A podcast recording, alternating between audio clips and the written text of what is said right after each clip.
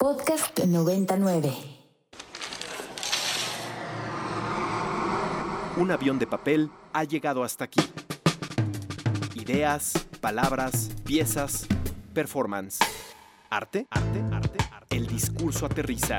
Ibero 90.9 presenta Inspiria Beta. Un espacio donde la cultura se desdobla todos los jueves en punto del mediodía. Por Ibero 90.9. A veces escuchamos una canción y estamos seguros de que la escribieron para nosotros. Y a veces pasa con otros textos. Bienvenidas, bienvenidas y bienvenidos al Inspiria Beta este jueves 27 de abril. Con mucho gusto les saluda Caro Villaveses desde la cabina A de Ibero 90.9 y les cuento que en esta ocasión me acompañan en cabina nada más y nada menos que Aldebarán en los controles. Esto ya es increíble porque hace mucho tiempo no estaba con nosotras. Y bueno, también está la queridísima Big Boss de contenidos culturales, Eka Sicardo. Bienvenida, Eka. Muchas gracias, Carito. La cara de Aldebarán de sufrimiento. Ah. Lo siento, Alde. Eh, oigan, les contamos que se pueden poner en contacto con nosotras a través de Twitter con arroba ibero99fm, arroba New Neverland y arroba Ekaterina Reyes. No olviden utilizar los hashtags Inspiria909 y Beta909. También se pueden poner en contacto con nosotras por medio del WhatsApp al 55 529 25 99. Uy, qué emoción. Oigan, ¿Están listos para las noticias culturales de hoy? Vamos a darle, Carito. Claro que sí. Les contamos que del 13 al 21 de mayo el Festival de Arte y Ciencia, el ALEF, generará una mirada multidisciplinaria sobre la violencia y la cultura de paz. La UNAM invita a esta convergencia de pláticas y actividades que se abordan desde ámbitos tan diferentes como la física, la medicina, el medio ambiente, hasta performances, eh, performances coreográficos, clases de yoga, encuentros de música como por ejemplo el de la rockera Andrea Echeverry, la saxofonista María Elena Ríos o la charla con Gerardo Herrera sobre boleros cuánticos. Y bueno, en cuanto a las actividades más científicas, les contamos por ejemplo de la conferencia El mar tiene un inconfundible, en la que se va a hablar sobre la actividad neuronal detonada por los estímulos olfativos y los olores que se asocian con la empatía o la maldad. Y bueno, ya saben que si gustan enterarse de todas las actividades que va a haber, Pueden seguirles en sus redes sociales, están como arroba festival el Alef y arroba cultura UNAM. Oye, el festival Alef es mi Mi Fabs, ¿Por mi qué? Fabs ¿Por qué? del año. Um, justamente creo que no se le hace mucho caso, queda como escondidito dentro de otros festivales culturales, Es como ferias de libros. Pero traen a gente de todo el mundo, pero no sé, máster en todas sus disciplinas. Y entonces está increíble que viene un neurólogo a hablar con una performancera y viene a hablar un coreógrafo con una médica. O sea, estas interrelaciones que hacen entre ciencia, tecnología, medicina, arte, performance, comida, y siempre tienen los temas puntuales que hay que estar hablando. Entonces, yo de verdad les invito que si quieren que les explote el cerebro, que descubran otras formas en que sea el mundo, o puede ser el mundo, o es el mundo a través de diferentes disciplinas, vayan y sigan a la LEF. Claro que sí, les recordamos que están como Festival El Alef en redes sociales. Y que cuéntanos de la segunda noticia del día. Claro que sí. El próximo jueves 5 de mayo se llevará a cabo la inauguración de Resquicios, muestra del artista mexicano Nisac Vallejo en la Exu Galería. Para todos los amantes de la pintura contemporánea, porque sí, hay personas que todavía están haciendo pintura y qué bueno que siguen haciendo pintura, Resquicios puede ser algo muy interesante de ver. Esta nueva serie de obras de Nisac Vallejo realizada fueron realizadas durante el primer año de la pandemia. Juegan con lo figurativo pero sin ser realista. Lo que vemos son los recuerdos del pintor como habitante de la Ciudad de México. Y pues les invitamos a, a los radioescuchas a asistir, vayan a la inauguración, pero si no también vayan a verla fuera de la inauguración. Recuerden que está en la Exu Galería. ¡Qué emoción! Y la última noticia del día de este pequeño noticiero es que la puesta en escena de Mateo Ricci, o Mateo Ricci, no sé cómo se pronuncia, dirige Vargas y Luis de Tavira, abre sus puertas eh, desde este 29 de abril hasta el 11 de junio. Y esta es una obra que cuenta la aventura de un jesuita humanista en el corazón de China durante la dinastía de los Ming. Entonces vienen dentro de su historia la Odisea Marítima, las misiones que hubo en Oriente, la universalidad de la ciencia, la amistad de las culturas.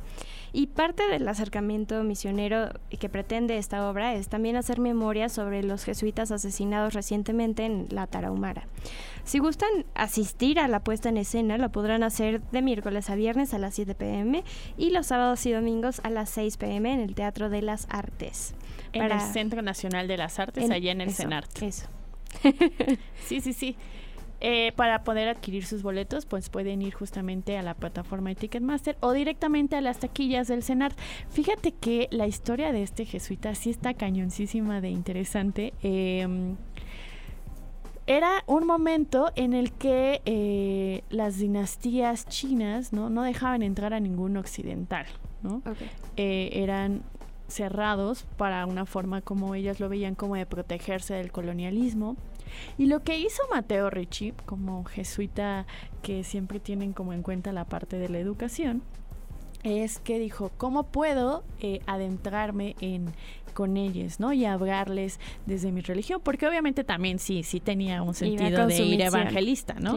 Pero lo hizo a través, en vez de con las armas, etcétera, aprendió el chino de la época, hizo traducciones, fue el primero que, eh, digamos, tradujo el alfabeto chino como a caracteres latinos, ¿no?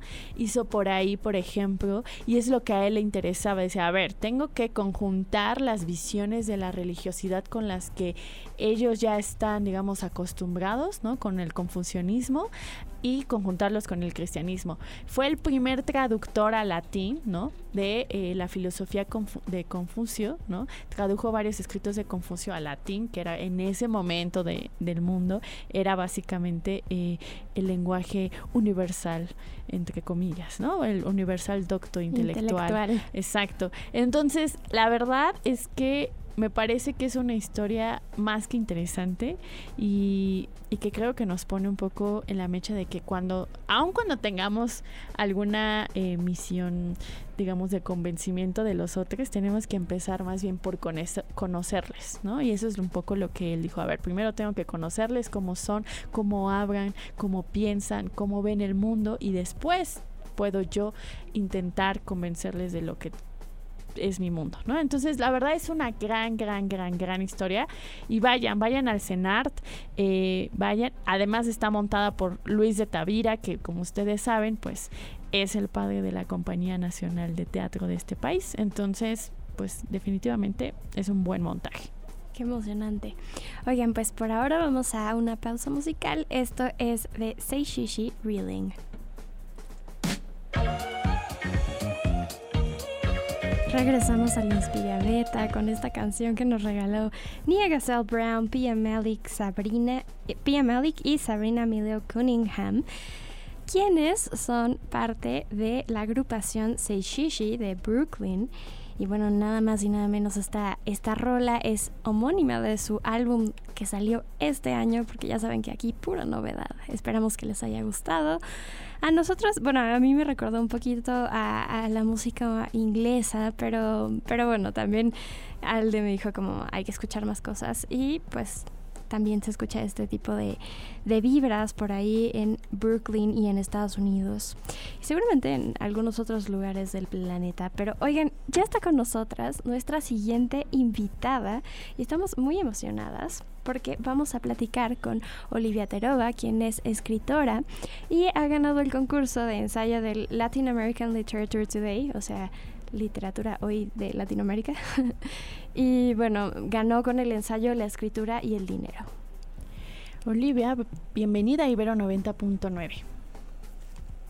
Hola, muchas gracias. Muchas gracias por la invitación, me da gusto. Mucho gusto estar aquí para platicar con usted. Eh, este ensayo, La escritura y el dinero, lo escribiste en tercera persona y cuando uno, una lo lee, siempre el sujeto principal es la escritora, intenta hacer un manifiesto, la escritora intenta escribir, la escritora intenta pagar la renta, las deudas, el internet, la luz y el agua. Creo que eh, nosotras cuando lo leímos, o a mí me pareció un unas palabras que tocan como muchísimas fibras para quienes nos dedicamos al ámbito de la cultura, ¿no? O a la escritura, y no solamente yo diría que a la escritura, sino al ámbito de la cultura, la verdad, en general, ¿no?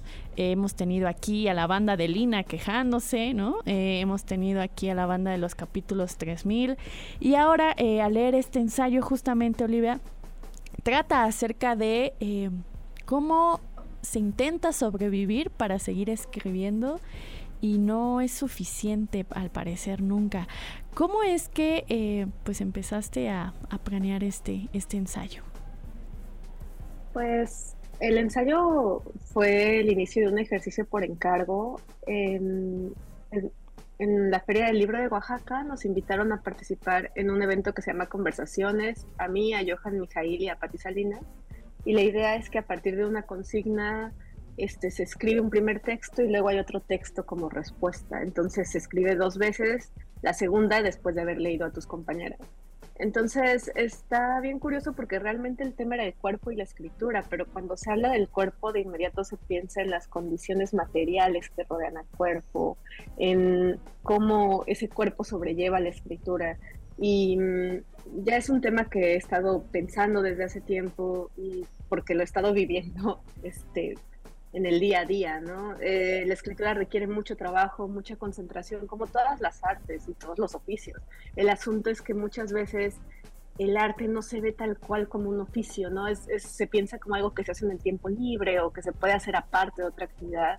Y esto tiene que ver también con cómo te reditúa económicamente. Entonces hay varios factores implican que si una quiere dedicarse de tiempo completo a la escritura, tenga que hacer otras cosas. Entonces, yo en general este, estaba escribiendo desde el cansancio, también el cansancio de un poco lo que dices, ¿no? De cómo expresar esta queja. Y por eso también decidí usar la tercera persona, como para tratar de alejarme y ver esas este, ironías, esos este, desencantos que ocurren en el día a día de una actividad creativa. Claro. Una, una parte, un extracto de lo que escribes que resonó bastante conmigo fue em, cuando, cuando dices que el, cuarto o este espacio donde las personas escriben o empiezan a pensar que, que, van a escribir, o sea, es parte del trabajo, ¿no? Entonces me quedé pensando en todas estas veces en las que cuando te dedicas o la gente se dedica a hacer algo creativo, le dicen que está perdiendo el tiempo, pero en realidad está pensando. Y eso ya, o sea, el, pensar eh, qué vas a hacer y cómo vas a abordar el tema, ya es trabajar.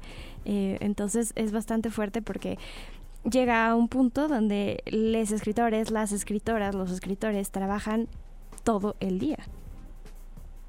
Sí, de hecho hay un meme que, que dice que ser escritor o escritora es tener tarea toda tu vida y ya, como que de eso se trata, ¿no? Siempre tienes algo que hacer.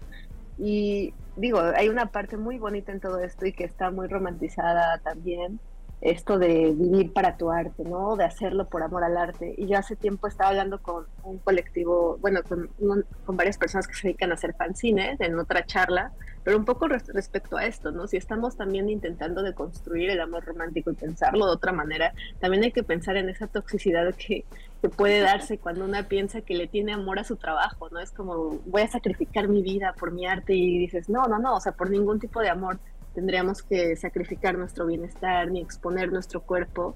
Y ahí también me pregunto, ¿cómo podemos poner como prioridad el autocuidado? Así es, justamente, saluda Aldebarán, justamente eh, hay una parte del texto donde dices, la escritora sabe de escritores e investigadores contemporáneos que han muerto de enfermedades tratables por no tener seguro médico, o de algunos que, con todo y el seguro, sobreexplotaron sus cuerpos para escribir hasta que no pudieron más. Ha escuchado hablar de infartos, derrames y atrofias musculares de quienes se dedican a la escritura y a varios otros trabajos más, más con tal de mantener su habitar del mundo a través de la palabra. Y cuando cuando leí esto pensé en no solamente en la escritura, sino en cómo todas las artes siempre hay está este mito del, del artista, y voy a decir el artista porque generalmente son hombres del artista que la pasó muy mal, que sufrió la pobreza, que fue alcohólico, que, que tuvo enfermedades, etcétera, ¿no?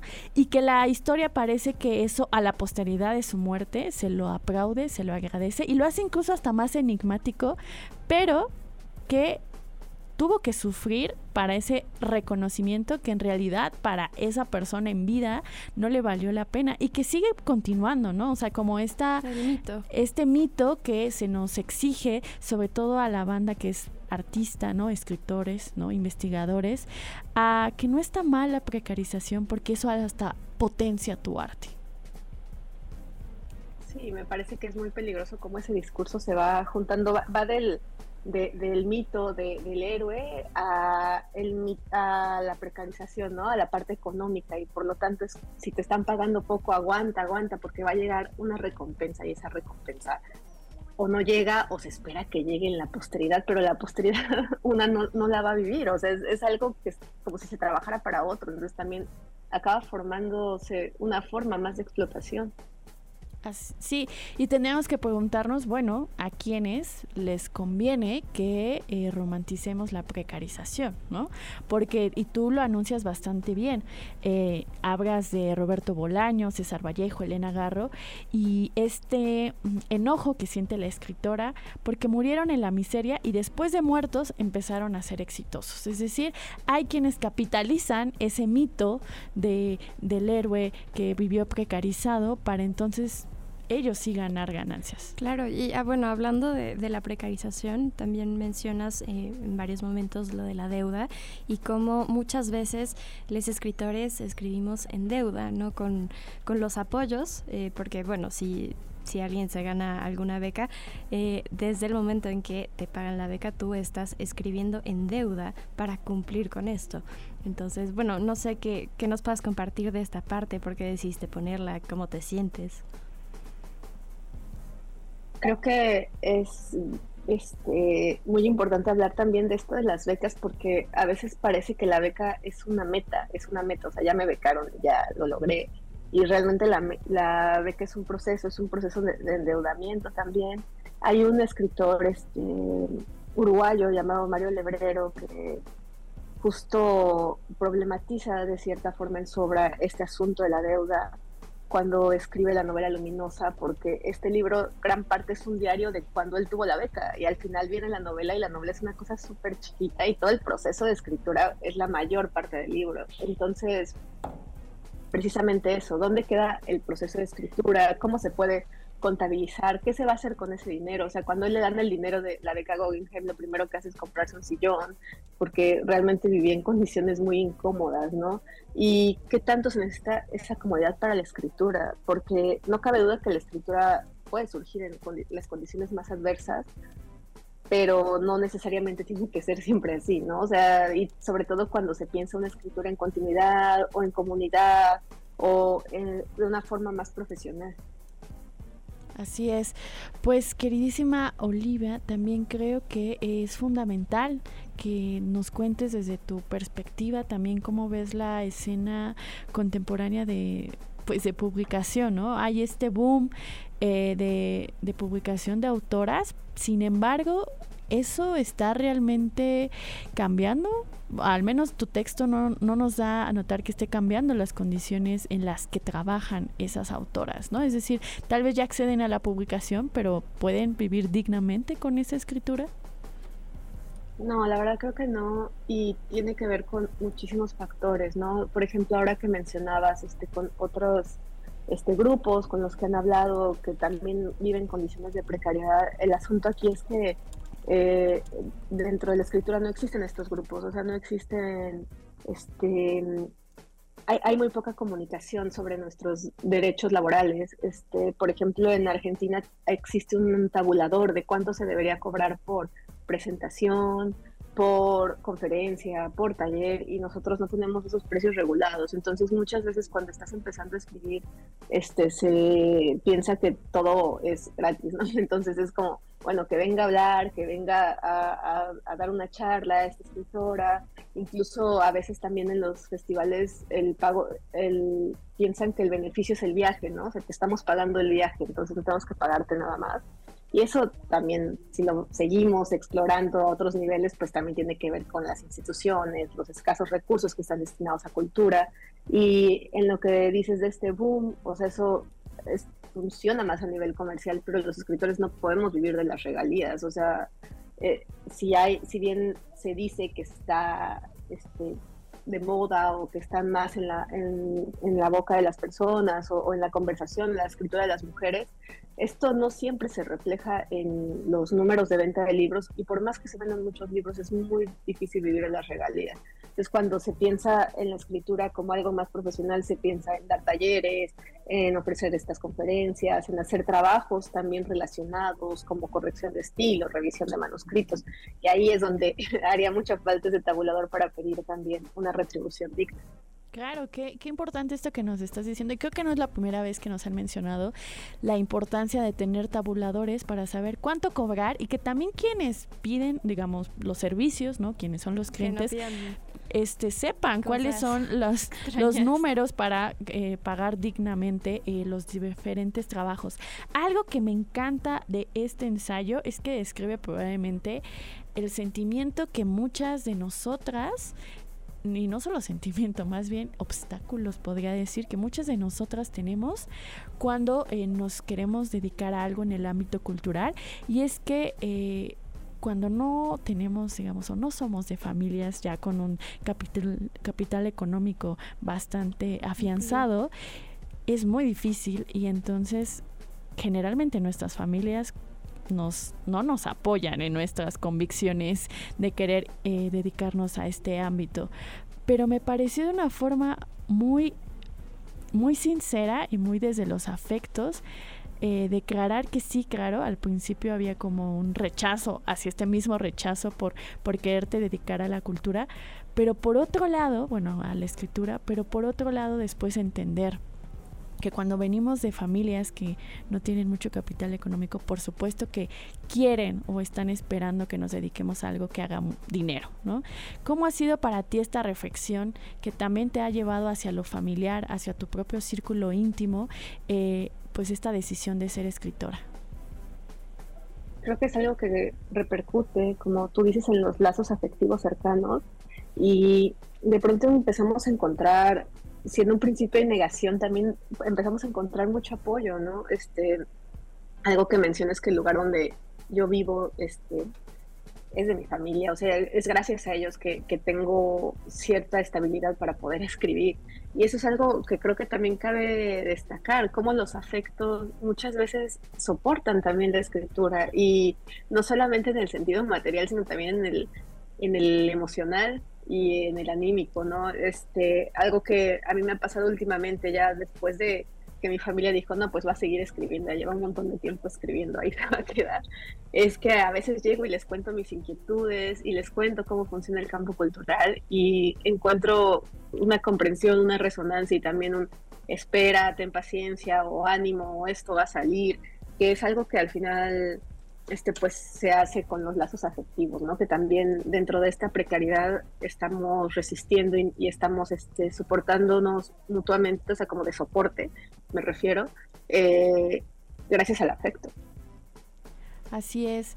Y bueno, queridísima Olivia, pues cuéntanos dónde, dónde podemos acercarnos a este ensayo y si tú conoces algunos otros círculos donde estén pensando estas condiciones de la precarización eh, en el ámbito de las artes? Pues el ensayo va a salir publicado justamente en esta revista, en Latin American Literature, en LALT, este, que es la revista de la Universidad de Oklahoma. Em, y ahora está siendo traducido porque va a salir en inglés y en español, entonces este, se va a tardar un poco, pero seguramente eh, pronto va a estar en línea y yo lo anunciaré en mis redes. Y fíjate que justo cuando escribí este ensayo, acaba de ver una obra de teatro que se llama Sorteo Local tiene preocupaciones muy parecidas y de hecho hay mucha resonancia de, haber visto esta obra dentro del ensayo. Esta obra, este, que estuvo en el Foro Shakespeare y en el 77 en, el Centro Cultural, em, habla de cómo pedir una beca es muy parecido a comprar un billete de lotería, porque es, suerte, ¿no? Es suerte. Y, está muy interesante porque también habla de la historia de la Lotería Nacional. Y hubo un tiempo en que los fondos de la Lotería Nacional se destinaban a la Academia de San Carlos y era totalmente apoyo a, pintores, a creadores gráficos. Y entonces, este, este, e, esta academia creció un montón y ahora pues ya se dedica a otras cosas, los fondos de la lotería, también habla de cómo en otros países este, esta, eh, parte de los fondos que se recaudan por la lotería se utilizan para las artes y se pregunta, se pregunta cómo podríamos este, crear otras formas precisamente de comunidad para soportar nuestra, nuestra escritura, para tener una forma de la actuación y todo lo que implica una obra teatral, este, cómo podríamos hacerlo más allá de esperar algo del gobierno y también cómo podríamos exigirlo de parte del gobierno, porque se nota que el apoyo a las artes también de inmediato va, creando nuevos procesos, nuevas obras. Es algo que, se nota y también se nota mucho cuando no existe, ¿no? Entonces es algo con lo que siempre hay que estar dialogando y que siempre hay que estar problematizando y poniendo al frente. Así es. Pues ver política pública, ¿no? Por hablar con nosotras de esto y, y pues ser súper sincera, igual que en tu ensayo. Eh, y pues, eh, ¿nos puedes decir cómo te podemos encontrar en redes sociales? Este, claro que sí, me encuentran como Olivia Teroba, así todo junto, con Belavial, este, tanto en Twitter como en Instagram. Súper. Pues aquí está. Muchísimas gracias por venir al Inspiria Beta, queridísima Olivia Teroba. Por ahí recordar también que va a salir una nueva edición de uno de tus libros, Un lugar seguro, que va a salir por Editorial Sexto Piso, si no me estoy equivocando. Sí, va a salir muy pronto. Yo creo que en un par de semanas ya estará en librerías y me emociona mucho tener esta nueva edición que además quedó hermosa, tiene una portada muy linda, ya, ya la verán. Pues busquen, busquen eh, las palabras y las letras de Olivia Teroba. Nosotras nos vamos al corte de medio programa y volvemos aquí en Inspiria Beta. 20 años 20 años de Ibero 90.9. 20 años de Ibero 90.9. Enciende tus oídos. Enciende la radio. 20 años. 20 años de Ibero 90.9. 20 años de Ibero 90.9. Enciende tus oídos. Enciende la radio. Una voz, un momento, una canción, una historia. ¿Y a ti? ¿Qué te inspira? Regresamos a Inspiria Beta por Ibero 90.9. Extracto. Los discos que escribe la historia del año en Ibero 90.9.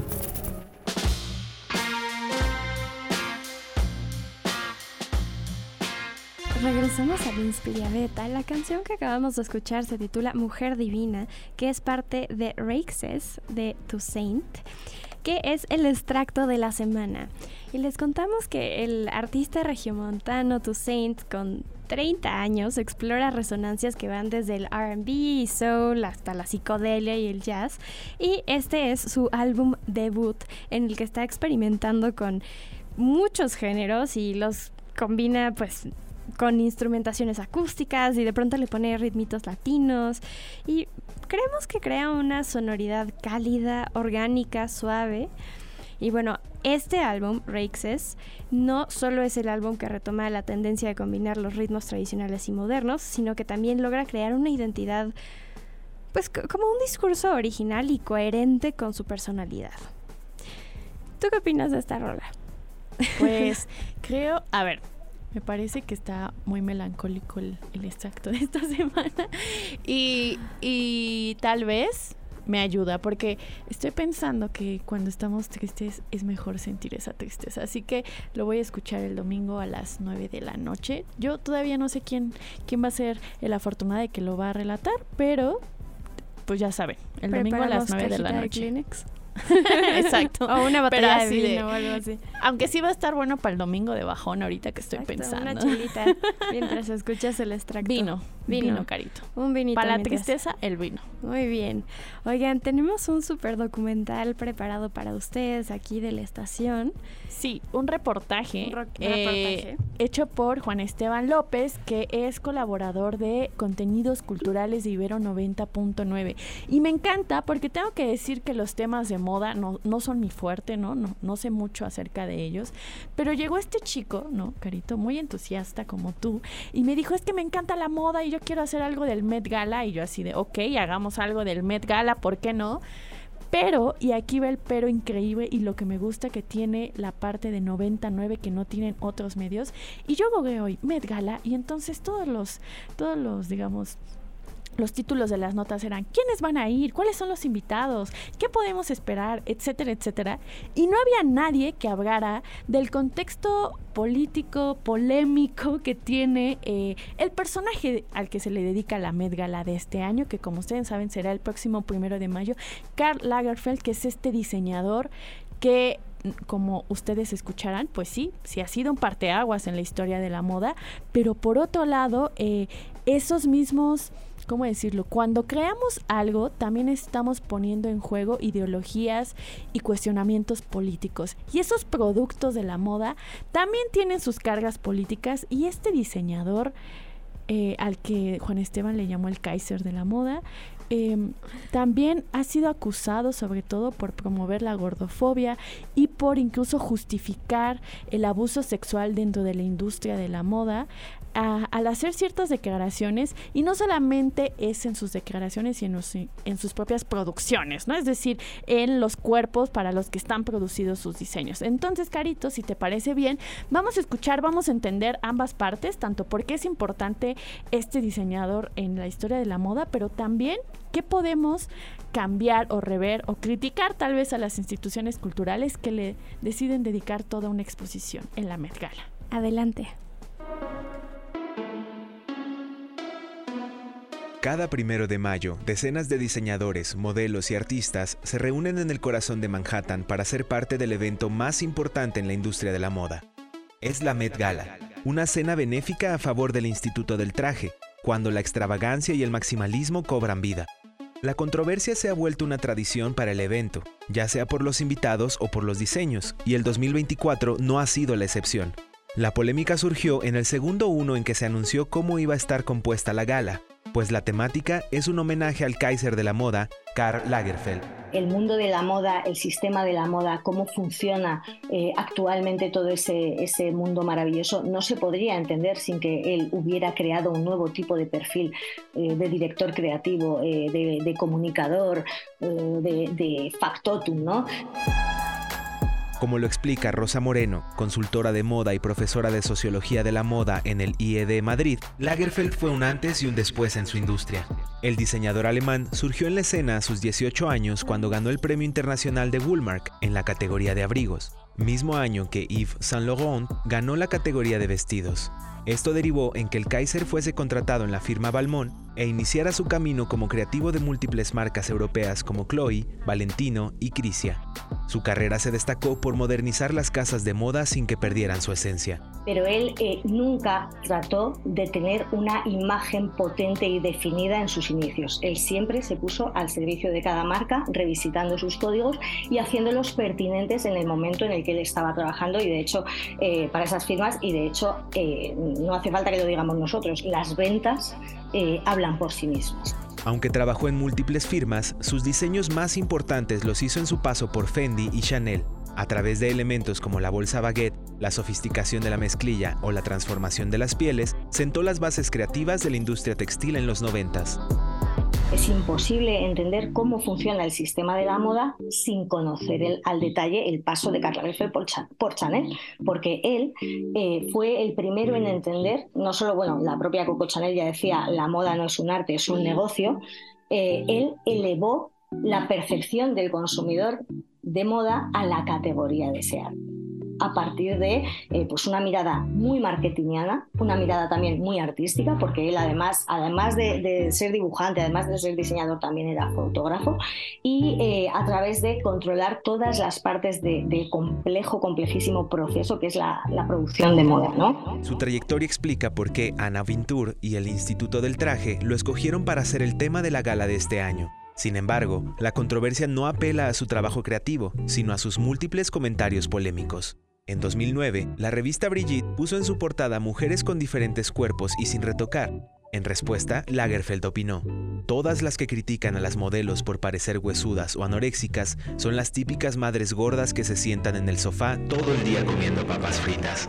Cuando la revista francesa Numéro Magazin lo entrevistó en 2018, el diseñador mostró su fastidio con el movimiento MeToo, en especial con las acusaciones hechas en contra del estilista y editor Carl Templar, pues dijo, si no quieres que te bajen los pantalones, no te conviertas en modelo, únete a un convento. Siempre habrá un lugar para ti en el convento. Sus citas son la razón por la cual figuras como la periodista Lara Witt en un artículo para Where Your Voice y la actriz Jamila Jamil pidieron una explicación por la selección del personaje como tema. Jamil, en el momento que se anunció la gala, subió un post a Instagram en el que escribió, no puedes defender la justicia en estas áreas y luego asistir a la celebración de alguien que se deleitó en su propio desdén público por las personas marginadas. Estos comentarios muestran una problemática que va más allá de Lagerfeld y que habla de cómo funciona la industria de la moda. En aquel mundo del exceso donde él desarrolló la mayor parte de su carrera, y cuando hablo del exceso me mm, estoy hablando de una eh, opulencia económica, eh, un mundo de la moda percibido como un mundo eh, de lo frívolo, lo lujoso, el lugar donde cada uno, sobre todo pues divos como él, porque era un divo, es decir, era, era una persona extremadamente talentosa que directamente dictaba las tendencias de cada temporada con un poder dentro de la industria de la moda total y absolutamente megalomano, él podía decir lo que, lo que quisiera y de hecho eh, en aquella época se le, podemos decir que creaba polémicas, eh, pero se le, se le podían reír las gracias, ¿no? Como, como qué excentricidad. Yo siempre digo que a día de hoy, en 2023, sería imposible que un director creativo o cualquier persona pública hiciera ese tipo de declaraciones sería algo intolerable. La pregunta que queda es si ese mundo de los noventas donde la talla cero y la cultura de la dieta eran la regla, están tan lejos de lo que pensamos. Gabriela Quintero, investigadora en temas de violencia basada en género y gordofobia, nos explica cómo la moda usada de manera equivocada puede ser un instrumento para que estas discriminaciones ocurran. La industria de la moda es fundamental para, para entender la gordofobia. Ya entrando más en cuestiones de, o sea, de mi investigación, es indudable que la autoestima, el autoconcepto, el bienestar de las mujeres está súper ligado a no caber en la ropa. Porque la ropa también en, la era en la que vivimos es una cuestión identitaria. Yo me he visto y, y, yo sé que esa ropa dice algo de mí, ¿no? Hay algo ahí bastante individual, decir, yo me he visto así, este es mi estilo. Entonces, muchas mujeres gordas se visten con lo que pueden y no con lo que quieren. Este panorama se da en medio de las transformaciones que está teniendo el mundo de la moda. Podemos ver la portada que Vogue hizo para celebrar el papel que tuvo en las elecciones de 2020 la cantante Lizzo, una mujer gorda y afrodescendiente, cuyas canciones han llegado al puesto número uno en la lista de Billboard, o la inclusión de modelos a las que la industria llama curvy en las pasarelas de Nueva York, Milán y París en los últimos cinco años. La versión light que han hecho en activismo gordo pues es el body positive donde sí, quiérete, no sé qué, pues a ver, sí, pero el quiérete y eleva tu autoestima no cambia las opresiones sociales, no hace un cambio sistémico. Va más allá del, del, cómo te ves, sino el cómo te hacen sentir las demás personas. Mira la gorda, eh, camina y tiembla. Los grandes creativos tienen una ideología personal aparte de su trabajo creativo. Son las instituciones como el Instituto del Traje o la revista Vogue quienes deciden si esas dos esferas se separan o van de la mano. O sea, pensemos ahora, por ejemplo, que va a ser la gala. Eh, ¿qué, vestido se podría poner liso? ¿Qué vestido se podrían poner otras mujeres de algo que este señor diseñó si veía con, con asco y desdén a los cuerpos gordos? El mismo Lagerfeld también estuvo marcado por un interés de mantenerse delgado. En el 2001, se impuso a sí mismo un régimen alimenticio que lo hizo bajar 41 kilos en un año, algo que registró en su libro La Dieta Lagerfeld. Seguramente que el tipo sufrió bastante ¿no? en la industria de la moda. No sé si era su misma auto, em, ¿cómo decir? Su gordofobia subjetiva, internalizada, encarnada, lo que quería hacer que los cuerpos de las mujeres, los que sí podía moldear entonces, fueran esa imagen idealizada que tenía del mismo, no lo sé. Revisar la figura de Lagerfeld permite entender cómo algo tan simple como una prenda de vestir puede tener un impacto en la vida de una persona. Poner al Kaiser como tema de la gala abre una conversación sobre los avances que ha hecho la industria en torno a la inclusión y el camino que le queda la elección de la temática, que también eh, hablábamos de, ella, eh, pues corre siempre a cargo de Andrew Bolton, que es el director de, de, este Instituto del Traje y comisario de todas las exposiciones que ahí se presentan. Él siempre ha dicho y, esto lo hemos visto a lo largo de los años, a lo largo de los últimos años, que para escoger la temática, um, pues suele eh, buscar un tema, suele buscar un hilo conductor, un, un eje vertebrador que pueda dar lugar al diálogo la polémica siempre está servida, pero esa polémica eh, forma parte de la propia gala, porque así, eh, eh, es decir, así es propiciada por el propio museo en forma de diálogo, en forma, es decir, estamos hablando de ello, estamos realizando una entrevista radiofónica, estamos viendo las luces y las sombras del personaje de Karl Lagerfeld, etcétera. Está, por esa parte está cumpliendo la misión, una misión paralela a la de pues legitimar y, revalidar ese legado cultural que tiene que ser puesto en valor. Será en las escaleras del Met, donde los invitados y los diseñadores decidirán cómo mostrar el legado de Lagerfeld, si desde un homenaje o como una crítica a su persona. Voz, Alan Zuko. Supervisión, Ekaterina Reyes y Roxana Aguilar. Entrevista y guion, Juan Esteban López. Producción, Víctor Muñoz.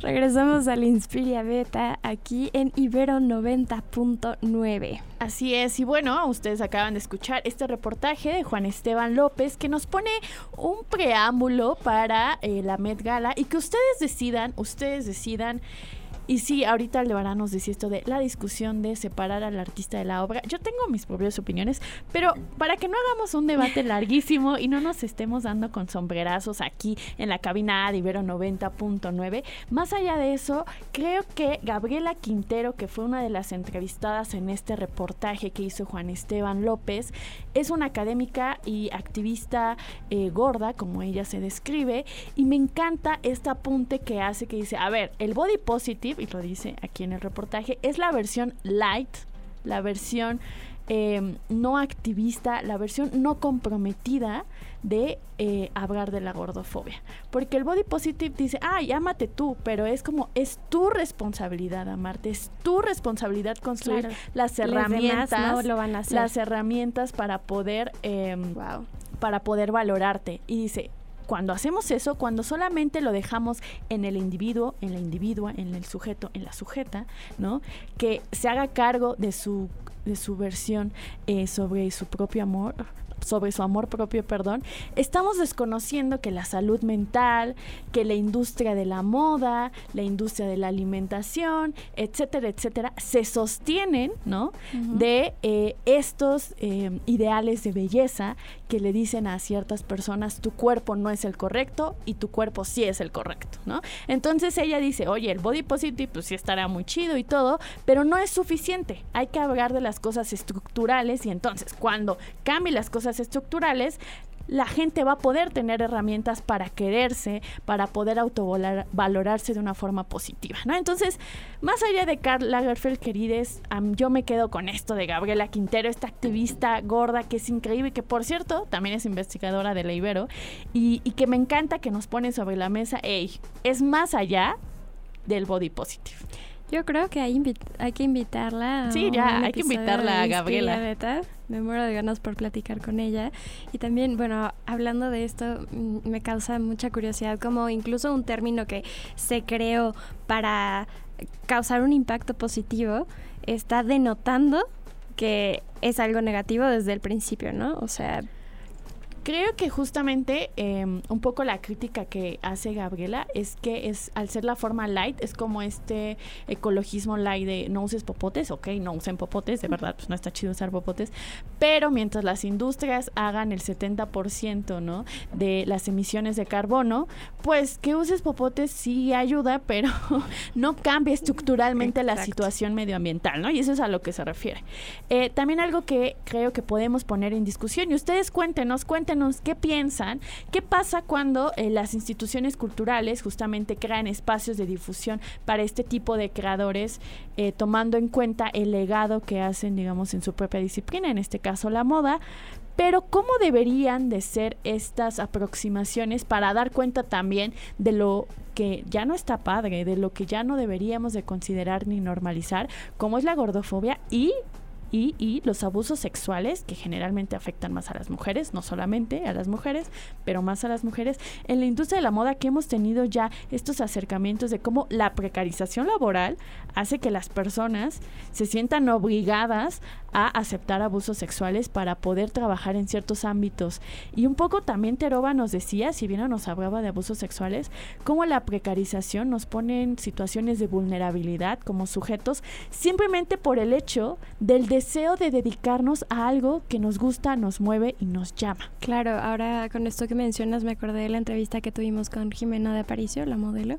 Exacto, eso. Y cómo nos hablaba de estos espacios a los que llegaba, donde estaban más de no sé, creo que eran siete personas en un cuarto para poder ir al, booking, a, las agencias a tomar fotos que luego no comían, que los tenían en, en, en unos espacios pues terribles. Exacto, y también esto nos sirve para ver pues cómo está la industria de la moda en México, ¿no? Bien hablas de estos casos de precarización laboral, de abuso, nos hablaba de pues qué pasa en los desfiles, ¿no?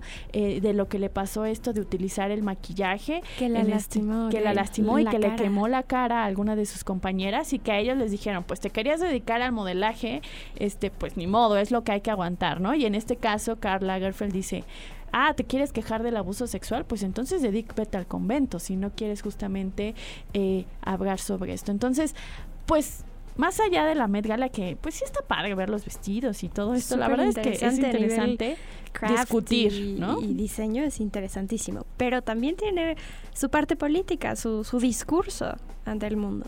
Claro, y, y, qué pasa cuando, aun cuando en el Instituto del Traje de Mente en Nueva York pongan las partes clarobscuras de este personaje es suficiente si le seguimos legitimando? No lo sé, yo lo dejo sobre la mesa y pues ¿por qué no nos cuentan al arroba ibero99fm hashtag Inspiria Beta. y Beta 909. Oigan, también les mandamos saludos a Cristian Cobos que nos está escuchando, también a Algo Más Tranqui, a Hilda Marina y pues muchísimas gracias por acompañarnos en este episodio de el Inspiria Beta. Yo creo que nos vamos con un cachito de rola. ¿Qué opinas? ¿Te quieres ir con un poquito de rola? Aldebarán ya se enojó. Sí, ya se enojó. Y luego dice que no me regaña. ya estamos deconstruyendo la, la mirada que tienen Aldebarán en, en los micrófonos. Ya me sentí mal. No es cierto. Sí es ah. ese niño buena onda. Es increíble, es un padre, amigo. pero nos regaña los de culturales. Sí. Bueno, ahora sí, eh, nos despedimos de ustedes con esta canción. Les mandamos un abrazo sonoro. Nosotras fuimos Caro Villaveses y a Catarina Sicardo y Aldebarán. Y esta canción se titula No digas nada de Latin Mafia.